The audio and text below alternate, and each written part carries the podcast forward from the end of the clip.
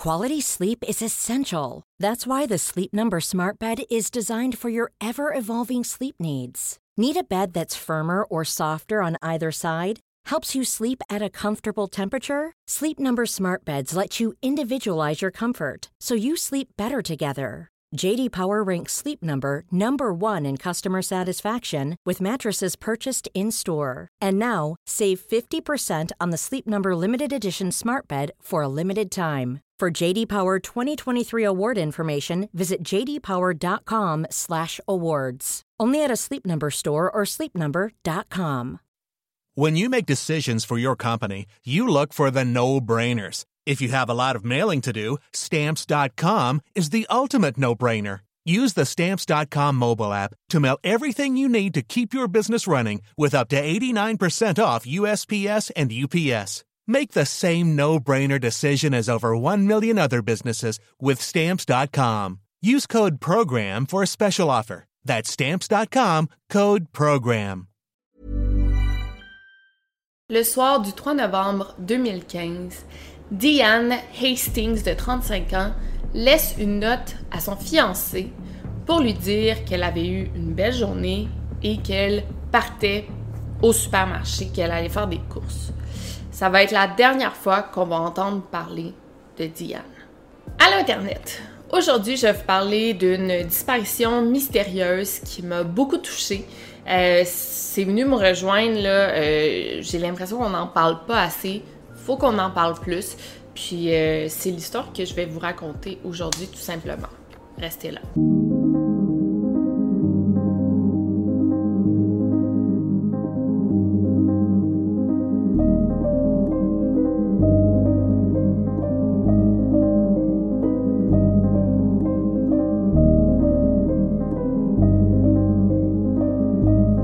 Podcast Over and Out. Donc, avant de continuer, euh, je veux euh, absolument vous parler de la victime dans cette histoire. Diane Hastings, euh, de 35 ans, qui est née le 27 février 1980. Au moment des faits, elle habite à Spokane, Washington. C'est une femme qui est décrite comme étant brillante, incroyable et qui n'a peur de rien. Elle a un grand frère et elle est aussi très très proche de sa mère, c'est comme des meilleurs amis. Diane a trois enfants, donc deux enfants qu'elle a eus avec son ex-mari et un enfant qu'elle a eu avec une autre relation qui a duré neuf ans. Donc en tout, elle a trois enfants de deux pères différents euh, de qui elle est séparée. Un autre truc qui est important de mentionner, c'est que après la naissance de son premier enfant, Diane a été diagnostiquée avec un trouble bipolaire de type 1. Euh, c'est peut-être pour ça que cette histoire m'a autant touchée. Par contre, euh, contrairement à moi, on peut pas dire que Diane avait vraiment tout sous contrôle. Euh, loin de là, elle avait tendance à oublier sa médication. Et quand elle le faisait, quand elle avait des épisodes, c'était très intense. Diane avait un gros, gros changement de comportement. elle était méconnaissable. Même sa mère, elle disait que Parfois, elle avait peur des gestes que Diane pouvait poser. Euh, elle a fait à plusieurs reprises des tentatives de suicide. Donc, euh, son trouble bipolaire affectait vraiment comme son quotidien, si on veut. Dans un article, d'ailleurs, sa mère, euh, Patricia, dit ceci, je vais vous citer. Parfois, elle revenait et elle était Diane, brillante, heureuse et adorable. Mais d'autres fois, la plupart du temps, elle était vraiment différente. Et c'est comme si j'avais perdu ma fille. Effectivement, c'était pas facile parce que ça arrivait assez régulièrement que Diane disparaissait pendant quelques jours quand elle était dans un épisode. Elle disparaissait pendant quelques jours, elle donnait pas de nouvelles. Mais quelque chose qui est important de mentionner ici, c'est que quand elle disparaissait pendant plusieurs jours, elle avait toujours son téléphone avec elle, donc elle répondait aux textos. Elle disait pas nécessairement où elle était, comment elle allait, mais euh, elle faisait preuve, là, elle montrait qu'elle était en vie, qu'il fallait pas trop s'inquiéter. Il y a même un épisode qui était si intense que euh, Diane a dû être internée dans l'aile psychiatrique d'un hôpital. Mais c'est à partir de ce moment-là qu'elle a un peu pas réglé son trouble bipolaire, c'est pas quelque chose qu'on règle, mais elle s'est outillée euh, avec toutes les informations, les conseils nécessaires pour euh, vivre son trouble bipolaire à tous les jours, puis comment gérer ces épisodes euh, de crise, de manie ou de dépression. Donc on dit ça, mais pourtant en juin 2015, donc quelques mois avant sa, disparition, euh, Diane avait disparu pendant six jours et euh, son fils était tellement inquiet qu'il avait appelé la police pour signaler sa disparition. Et finalement, au bout de quelques jours, Diane est revenue saine et sauve. Mais c'est aussi important de mentionner qu'à cette époque-là, ben, on avait mentionné sa disparition, signalé sa disparition, mais il n'y avait pas un rapport de disparition auprès de la police.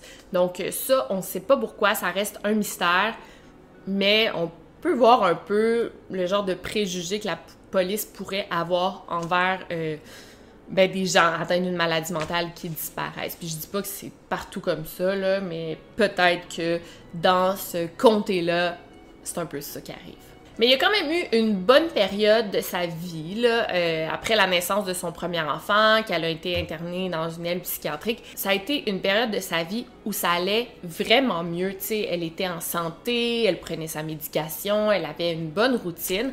C'est dans cette période-là qu'elle a rencontré le fameux Mike Tibbett, euh, de qui elle est tombée follement, follement amoureuse. Mike était un technicien euh, qui gagnait vraiment bien sa vie, il était assez aisé, donc ça permettait à Diane aussi de vivre euh, sans se casser la tête avec des problèmes d'argent et de poursuivre ses rêves.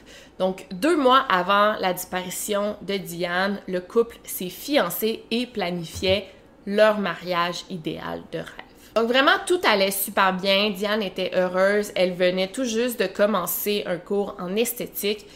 Donc il n'y avait rien à déclarer. Là. Tout s'enlignait vraiment pour le mieux. Elle a suivi son rêve euh, de faire une carrière en esthétique. Elle est fiancée avec un homme qu'elle adore. Ça pourrait pas aller mieux.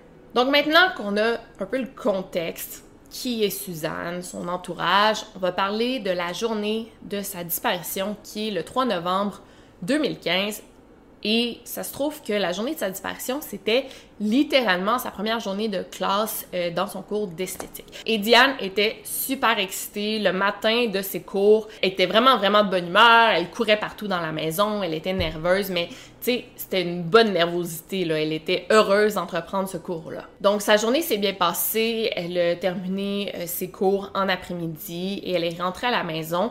Elle avait donné rendez-vous à sa bru, donc la, copine de son fils, pour lui faire ses ongles. Euh, je pense que Diane ben, faisait des ongles. Puis euh, sa bru a quitté vers 21h30.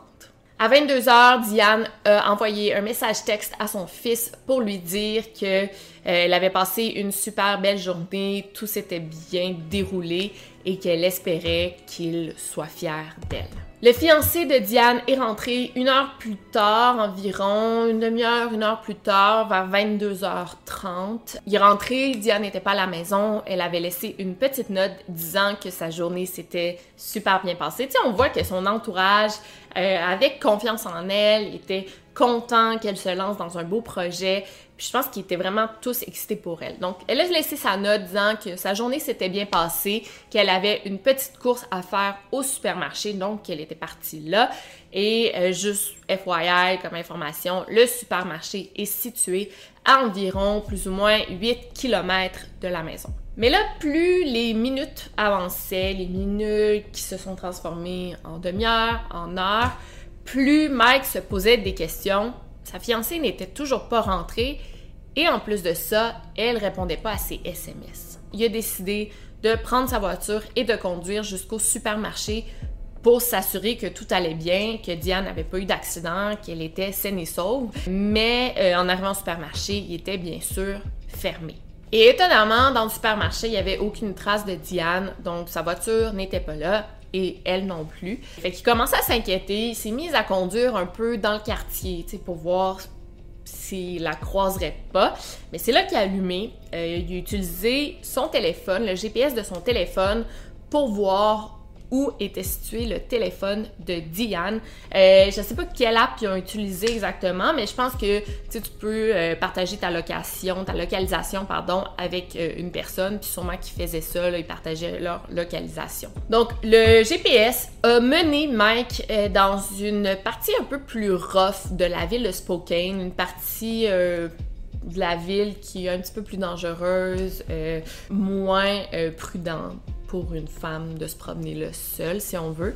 Et c'est là que trouvé la voiture de Diane stationnée dans un stationnement, un parking public qui est euh, juste en face du Knitting Factory, qui est une salle de spectacle, un bar où il y a des bands du coin qui vont jouer de la musique, où il y a même des shows de stand-up. Les portes de la voiture étaient verrouillées, mais quand Mike a regardé par la fenêtre, c'est là qu'il a vu le téléphone de Diane, qui a rendu immédiatement les choses assez inquiétantes pour lui parce que Diane traînait toujours, toujours son téléphone avec elle. Donc, sais, même pour mettre de l'essence, pour faire une course, elle avait son téléphone avec elle, elle l'aurait jamais laissé dans la voiture. À l'intérieur, il y avait aussi son sac à main, son portefeuille, il manquait rien euh, dans son sac à main. Là, après, on a vérifié, sauf les cartes de crédit de Diane. Euh, donc, Mike, a pris la décision un peu euh, douteuse, puis ça, on va le voir par la suite, mais de rester dans le parking public toute la nuit pour attendre Diane. Il s'est dit, tu sais, elle a laissé tous ses trucs dans la voiture, elle va nécessairement revenir chercher sa voiture, son sac à main, son téléphone. Donc, il est resté stationné là toute la nuit pour attendre sa fiancée. Donc, il a attendu là toute la nuit et vers 8 heures le lendemain matin, il a appelé l'école de Diane pour savoir si elle était allée à ses cours. Et non, elle avait manqué ses deux cours du matin. Ce qui était super inquiétant parce que, comme je vous ai dit, Diane venait tout juste de commencer l'école. Elle n'aurait pas manqué sa deuxième journée de cours juste comme ça pour le fun. Donc c'est là qu'il a réalisé que définitivement il y avait quelque chose qui n'allait pas. Euh, donc sa deuxième décision douteuse, ça n'a pas été d'aller à la police, mais ce qu'il a fait, c'est qu'il a imprimé euh, des affiches de Diane et à l'aide de ses amis, ils ont distribué des affiches de Diane un peu partout dans la ville. La même journée, Mike reçoit une alerte de la compagnie de sa carte de crédit euh, lui disant que sa carte était utilisée euh, dans un supermarché de trading company qui est situé à Cheney, qui est une ville à environ 20 km de Spokane. Là, je me pose des questions. Est-ce qu'il recevait une alerte à chaque fois qu'on utilisait sa carte? Parce que la compagnie de sa carte de crédit ne pouvait pas savoir que c'était pas lui qui l'utilisait. C'est dans la même ville ou presque. Donc peut-être qu'il y avait une alerte qui rentrait à chaque fois que des achats étaient faits sur sa carte de crédit. Bref, il a trouvé ça bizarre. Donc, en se rendant au magasin où sa carte de crédit avait été utilisée, c'est comme dit, là, ça peut pas être un hasard. Ma fiancée est disparue, on utilise ma carte de crédit, tu sais, ma carte de crédit a comme été volée. Fait qu'il a montré euh, une photo de Diane aux employés du supermarché, mais non, personne la reconnaissait. Mike a ensuite demandé à voir les caméras de surveillance du supermarché. Euh, les employés ont répondu qu'ils avaient besoin de la permission du gérant avant de lui transmettre ces informations-là, les enregistrements. Euh, ils ont dit qu'elle allait le rappeler au courant de la journée ou le lendemain. Honnêtement, cette affaire, c'est comme une, drôle d'histoire, là. Euh, Puis, tu sais, on lit ça avec du recul, tu sais, on peut pas juger. Peut-être que j'aurais pas pris des meilleures décisions dans une situation comme celle-ci. Mais euh, Mike a pris plusieurs mauvaises décisions qui vont grandement affecter l'enquête, étonnamment. Euh, par exemple, quand il a reçu l'alerte que sa carte de crédit était à, utiliser au supermarché, ben, au lieu de conduire en vitesse au supermarché pour aller s'assurer ben, c'est qui qui a volé ma carte? Est-ce que c'est Diane? Qu'est-ce qui se passe? Ben, il a juste conduit où la voiture de Diane était stationnée. Donc, il s'est rendu là, puis il a attendu là en se disant que Diane allait peut-être revenir. Ce qui est pas si illogique, tu sais, je veux dire, bon, elle a utilisé ma carte de crédit, elle va finir par revenir à sa voiture. Mais c'est une drôle de décision, tu sais, puis nous, on, regarde ça encore une fois avec du recul, mais moi, personnellement, j'aurais pas fait ça. En même temps, tu sais... Euh, je sais pas ce que j'aurais fait finalement dans cette situation-là. Donc cette journée-là, au lieu d'aller au supermarché, ben Mike a attendu comme plusieurs heures à côté de la voiture de Diane, encore une fois, en se disant qu'elle allait revenir. Donc clairement, il pensait bien faire, même si c'était pas la décision la plus logique. Mais les policiers ont vraiment trouvé louche, bizarre la décision de Mike à ce moment-là. Un autre truc que Mike a fait qui est, disons, questionnable, euh, c'est a attendu jusqu'au 5 novembre pour signaler la disparition de sa fiancée. Donc, ça faisait maintenant 36 heures que Diane était disparue, puis c'est là qu'il a décidé d'avertir la police. En même temps, d'un autre côté, on peut comprendre Mike parce que Diane avait l'habitude de disparaître pendant plusieurs jours. C'était pas la première fois qu'elle faisait ça quand elle était dans un épisode de manie. Mais là, c'était quand même différent parce qu'elle avait pas son sac à main, son portefeuille, son téléphone, alors que, comme je vous ai dit, normalement, elle avait toujours son téléphone avec elle. Donc, tout ça, ça rendait l'affaire encore plus inquiétante. Mais la police a pas vu ça comme ça, elle a pas jugé super inquiétante la disparition, probablement car euh, Diane est bipolaire, fait qu'il devait se dire que Diane allait finir par revenir. Mais Mike leur disait non non, c'est pas normal, Diane n'a pas ce comportement-là d'habitude. Bougez-vous les fesses. La famille, les amis de Diane pensaient un peu la même chose que les policiers, s'inquiétaient pas trop, ils se disaient que Diane allait finir par revenir, son frère pensait la même chose, mais Patricia, sa mère, sentait là, que cette fois-ci c'était différent. C'était pas comme d'habitude, Diane allait bien à ce moment-là, elle était heureuse, elle avait des beaux projets, elle était amoureuse, elle aurait jamais pris la décision de juste partir comme ça. Puis moi, je me suis quand même posé des questions en lisant toute cette histoire-là.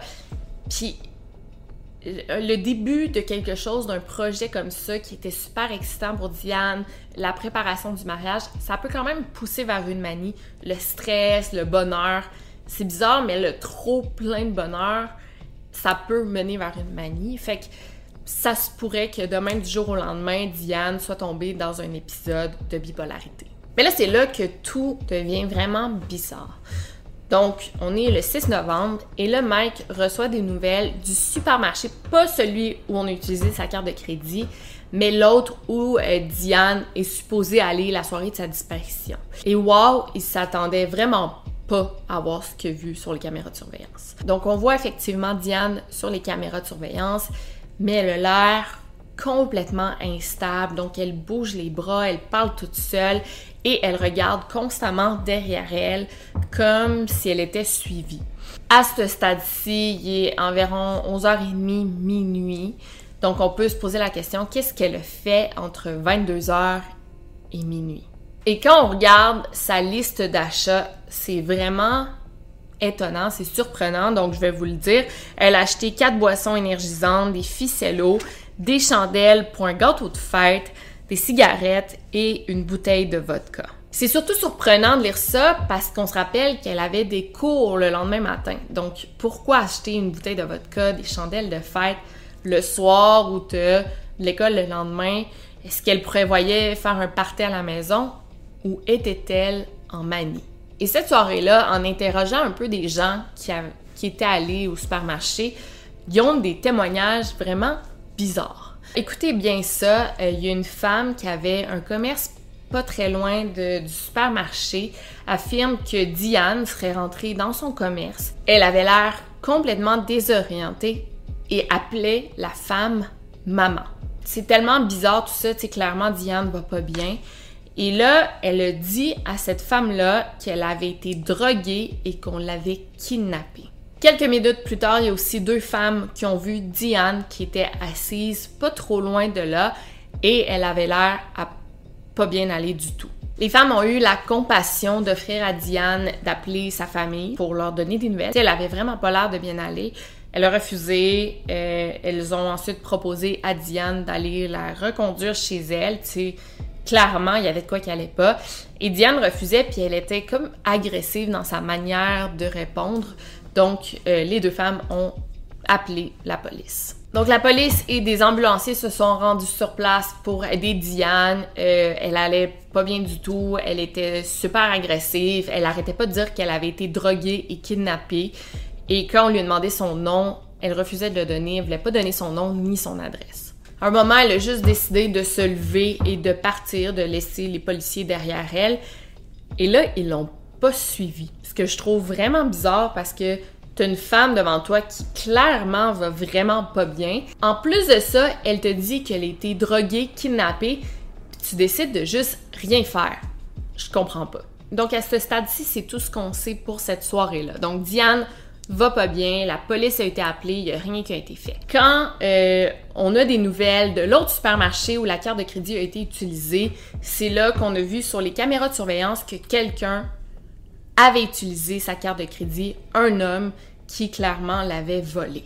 Donc sur les caméras de surveillance, on voit un homme qu'on a ensuite identifié qui s'appelle Randy Riley, qui a un lourd dossier criminel et il est accompagné de deux femmes. Et lorsqu'il a été interviewé, c'est là qu'il a raconté une histoire super intéressante. Il était accompagné de son ami James quand ils ont rencontré Diane euh, dans un genre d'entrepôt situé à Spokane qui est juste honnêtement à 300 mètres de la maison de Diane. C'était juste à côté. Les trois auraient passé du temps ensemble. Euh, il était environ une heure du matin, la soirée de sa disparition.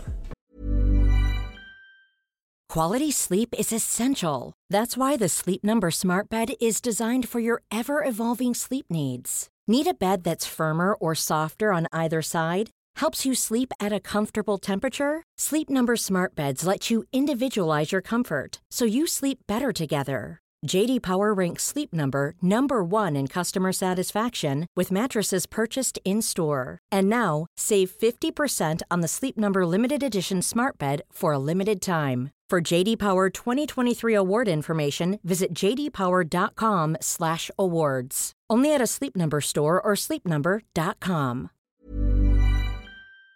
Et ce fameux Riley raconte que Diane lui aurait volontairement donné ses cartes de crédit en lui disant d'aller s'acheter quelque chose à manger.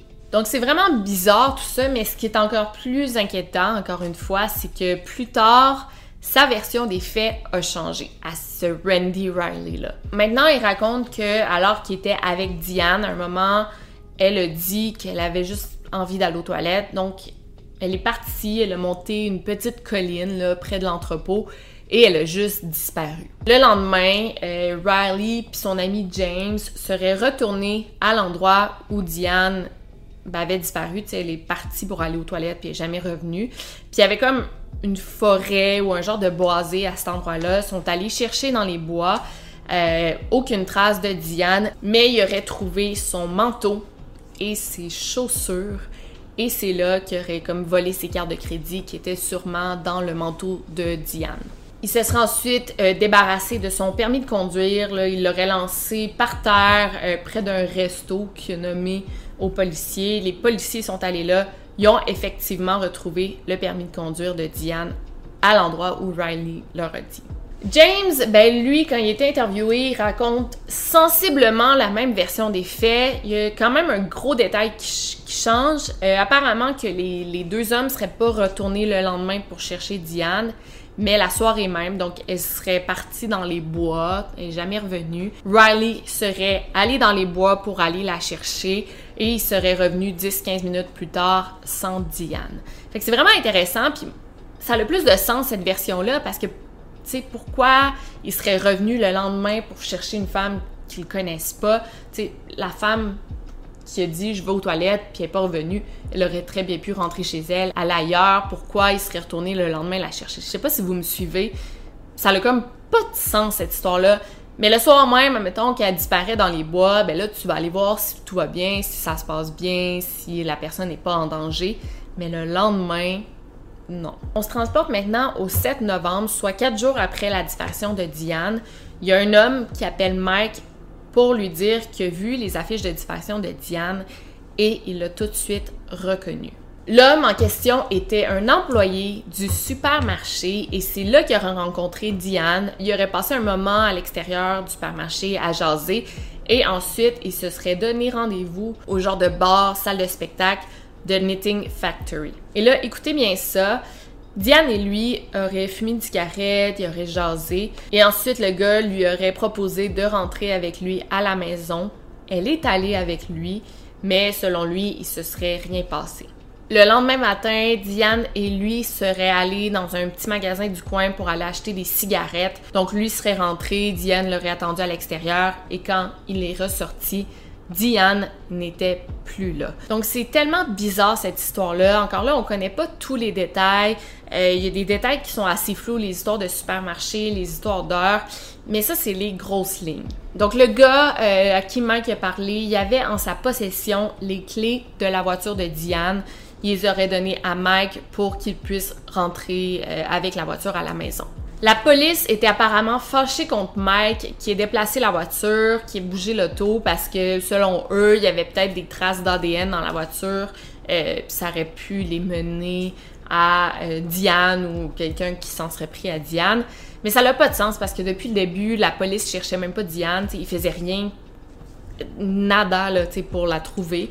Fait que là, pourquoi il serait fru après euh, Mike d'avoir bougé la voiture s'il faisait rien? Puis aussi, on parle pas d'un meurtre, on parle, on parle de rien, on parle juste à ce stade-ci d'une disparition, puis la police croit que Diane va revenir, qu'elle est partie volontairement. Donc, je pense qu'ils sont vraiment loin de penser à prendre l'ADN dans la voiture, on s'entend. D'ailleurs, la police a juste commencé les vraies recherches pour retrouver Diane le 8 novembre, donc cinq jours après la disparition de Diane.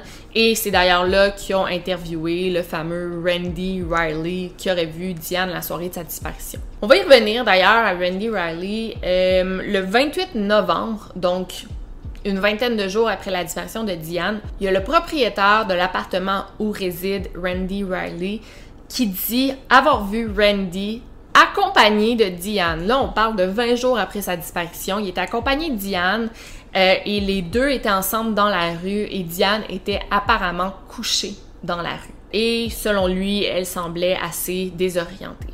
Fait de plus en plus, l'histoire devient vraiment louche. imagine, tu c'est mystérieux puis tout, mais imagine que c'est ta, ta femme, ta fiancée, qui a tous ces agissements-là, puis elle est portée disparue. Ça doit être horrible, puis tu es encore dans ta ville, puis la trouves pas, puis tu te poses des questions, puis ces affiches de disparition partout, a rien qui se passe, t'as juste des témoignages bizarres. Je... C'est complètement fou. Bien sûr, pendant ce temps-là, il y a des grosses battues qui sont organisées. Là, on la cherche réellement. Euh, il y a même des battues, là, des chercheurs qui sont allés dans les bois où elle est allée aux toilettes la soirée de sa disparition. Ils n'ont rien trouvé. Ils sont même allés avec des chiens pisteurs, des avions. Rien. Maintenant, on se transporte en janvier 2016, donc trois mois après la disparition de Diane environ. Euh, il y a James, euh, l'ami de Randy Riley, qui a contacté une amie de Diane euh, pour lui donner des informations. En fait, il a écrit sur la page Facebook dédiée à la disparition de Diane pour dire qu'il y avait des informations à donner. Et il était comme en grosse détresse psychologique, là il disait qu'il voulait enfin donner les détails concernant la disparition de Diane. Le frère de Diane a finalement contacté ce fameux James. Ils se sont parlé au téléphone, mais James a comme rien dit de nouveau. Il a juste répété la même histoire. Moi, je pense personnellement qu'il s'est comme désisté, qu'il avait réellement de l'information à donner, puis qu'il a juste choqué, il a eu peur, puis il a changé d'idée, fait que finalement, il a rien donné comme information malheureusement. Donc, à ce stade-ci, j'ai quand même envie de vous donner un peu mon opinion sur cette histoire-là. Là. Euh, je me pose beaucoup de questions. Habituellement, quand tu entres en manie, il y a quand même des, signes avant-coureurs. C'est pas, pas juste comme ça du jour au lendemain. Bon, ça peut arriver assez vite, là, mais normalement, c'est progressif, tu sais. Puis surtout, quand tu es proche d'une personne euh, vivant avec la, la bipolarité, tu vas remarquer des petits indices que il y a quelque chose qui cloche, qu'il y a une manie qui va arriver ou un épisode dépressif ou il y a quand même des, petits changements de comportement, parfois sont très minimes, mais il y en a quand même. Donc je me pose la question, Mike, il a rien remarqué avant ça.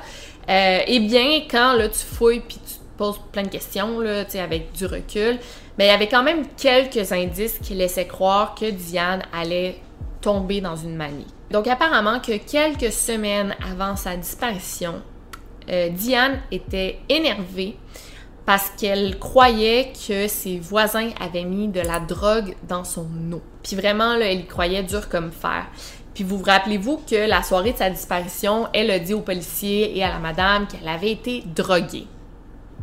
C'est bizarre. Mais attendez, c'est pas tout. Euh, un mois avant sa disparition, donc au mois d'octobre, elle avait texté une de ses amies lui disant qu'elle voulait terminer sa relation avec Mike parce qu'elle était à 99% sûre qu'il l'avait drogué. Tout ça sonne vraiment comme quelqu'un de paranoïaque, ce qui est un symptôme d'une manie bipolaire.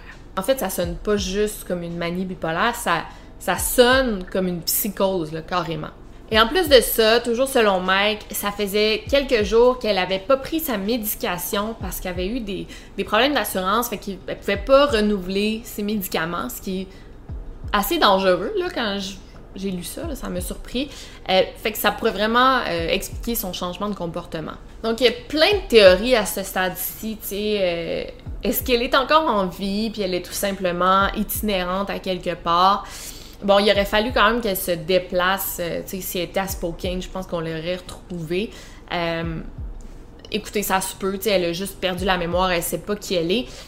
Mais, mais semble, corrigez-moi si je me trompe, mais quand tu es dans une psychose, tu reviens éventuellement à toi. Tu sais, ça dure pas des années. Ben, ça peut quand même durer des années, une manie, mais éventuellement, tu reviens à toi-même, puis tu te rappelles t'es qui. Fait que, bon, je crois pas vraiment à cette théorie.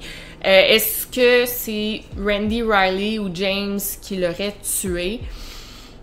Moi, je pense que ça a du sens. Si on pris ses cartes de crédit, si on parle d'un vol, euh, il aurait pu la tuer ou ils l'ont battue, puis finalement elle est décédée. Écoutez, c'est vraiment sombre, mais je pense que c'est possible. Peut-être qu'elle a fait aussi une autre mauvaise rencontre. Durant sa manie, elle était super vulnérable.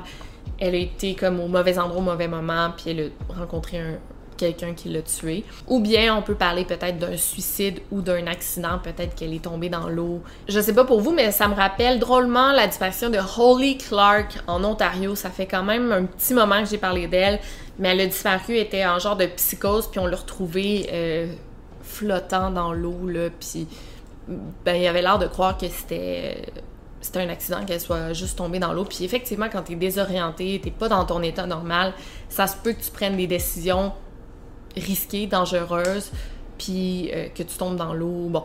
Euh, fait que ça, c'est mes théories. Dites-moi votre hypothèse. Mais je veux quand même partager une dernière hypothèse qui est pas celle que je crois euh, la plus. J'y crois même pas du tout. Mais peut-être que Mike, son fiancé, s'en serait pris à elle. Et ça serait pas si tiré par les cheveux parce qu'on s'entend là quand une femme disparaît ou est assassinée, ben la majorité du temps c'est de la faute au conjoint qui l'a tué. Ça arrive souvent de la violence conjugale qui résulte en féminicide. Fait c'est pas si far-fetched de se poser la question si Mike Tibbetts s'en serait pris à sa fiancée. Et là, écoutez ça, euh, sur Reddit, j'ai lu un commentaire du frère de Diane et je vais vous le lire, c'est assez important. J'ai parlé à James, c'est pas un tueur, et Randy, c'est juste un petit criminel de bas étage. Mike a fait tellement de choses qui sont questionnables que j'ai aucun doute sur son implication. Il a disparu la soirée après qu'elle soit disparue pour aller à Seattle. Hmm. Il a même essayé de flirter avec une fille durant les recherches. Quand on lui a demandé de donner le téléphone de Diane au policier, il a refusé. Il a changé son numéro de téléphone et il a déménagé pas longtemps après la disparition. Si tu attends que quelqu'un revienne, tu fais pas ça. La police sait tout ça et n'a jamais rien fait pour creuser plus. Wow! Quand tu lis ça, c'est une vraie bombe euh, qui arrive dans l'enquête, dans l'affaire. Et toujours sur Reddit, j'ai trouvé quelqu'un qui a comme analysé la disparition en adoptant l'hypothèse que Mike pourrait être coupable. Donc, je vais vous donner les grandes lignes, mais c'est quand même intéressant. Donc, quand Mike a trouvé la voiture de Diane dans le parking, il a attendu toute la nuit dehors au froid. Puis cette soirée-là, il faisait vraiment froid. Mais ben, il est sûrement entendu dans sa voiture, mais quand même, il faisait vraiment froid cette soirée-là. Pourquoi il n'est pas allé dans la salle de spectacle, dans le bar d'en face? C'est pourquoi il a préféré attendre dehors? Mais semble ton premier réflexe quand la voiture est stationnée devant un bar, c'est d'aller voir dans le bar ce qu'il n'a pas fait. Tu sais, parce que quand on y pense, c'est logique qu'elle laisse son sac à main dans sa voiture et qu'elle prenne juste ses cartes de crédit si elle prévoit aller dans un bar. on fait souvent ça, on veut pas traîner le gros sac à main.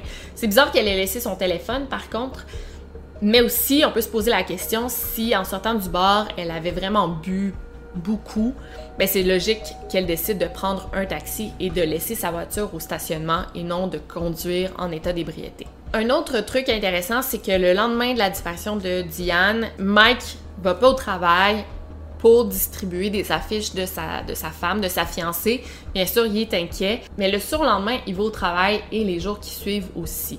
Mais semble plus le temps passe, plus tu censé être inquiet. Fait que c'est quand même bizarre tout ça. En même temps, peut-être qu'il n'y avait pas beaucoup de journées de maladie, puis il avait comme pas le choix de retourner au travail. Là, je joue vraiment l'avocat du diable. Mais c'est quand même une bonne question à se poser. En même temps, je trouve que cette théorie-là est pas si intéressante ou probable parce que ben, elle a été vue par plusieurs personnes la soirée de sa disparition. Fait que ces témoignages-là seraient pas réels, tu sais. Peut-être en même temps qu'elle a bien rencontré Randy euh, Riley, James, la madame du commerce. Peut-être que tout ça s'est passé, puis finalement qu'elle est rentrée à la maison et qu'elle était super désagréable, elle n'était pas dans son état naturel. Fait qu'il y aurait une dispute qui aurait mal tourné par la suite. C'est pas impossible, mais je trouve pas que c'est la théorie la plus probable. C'est peut-être que Mike a eu des comportements douteux suivant sa disparition, peut-être qu'il a flirté avec des filles, peut-être qu'il est allé passer quelques jours à Seattle, peut-être qu'il avait une maîtresse, mais peut-être aussi qu'il avait tout ça sans être le tueur de Diane. Donc peut-être que Mike est juste vraiment louche, douteux, qui prend des mauvaises décisions, mais je trouve pas que ça fait de lui un tueur. Personnellement, moi, je m'enlignerais vraiment plus vers Randy, Riley puis James. Donc voilà pour cette histoire. On a pas mal fait le tour. Ça fait depuis 2015, hey, ça fait 8 ans euh, que Diane est portée disparue. C'est vraiment bizarre. Il y, a, quelque chose qui s'est passé la soirée de sa disparition. Puis je pense que. Moi, je pense qu'elle a fait une mauvaise rencontre. Et c'est souvent l'hypothèse la plus simple, la plus facile, qui est la plus probable, qui est la bonne. Je le dis souvent ça. Euh, je le dis assez régulièrement ça. Fait que la thèse de l'accident, qu'elle soit allée marcher dans les bois puis qu'elle se soit juste perdue puis qu'elle soit morte de froid, de faim, ça se peut aussi. Fait que voilà, laissez-moi votre hypothèse dans les commentaires et sinon on se revoit euh, la semaine prochaine pour une nouvelle vidéo. N'oubliez surtout pas de garder l'œil ouvert. Over and out.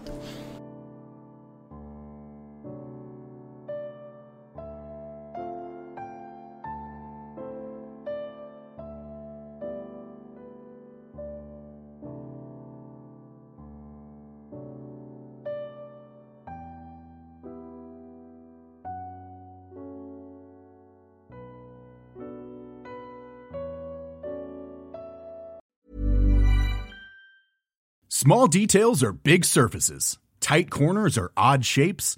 Flat, rounded, textured, or tall. Whatever your next project, there's a spray paint pattern that's just right. Because Rust new Custom Spray 5 in 1 gives you control with five different spray patterns. So you can tackle nooks, crannies, edges, and curves without worrying about drips, runs, uneven coverage, or anything else.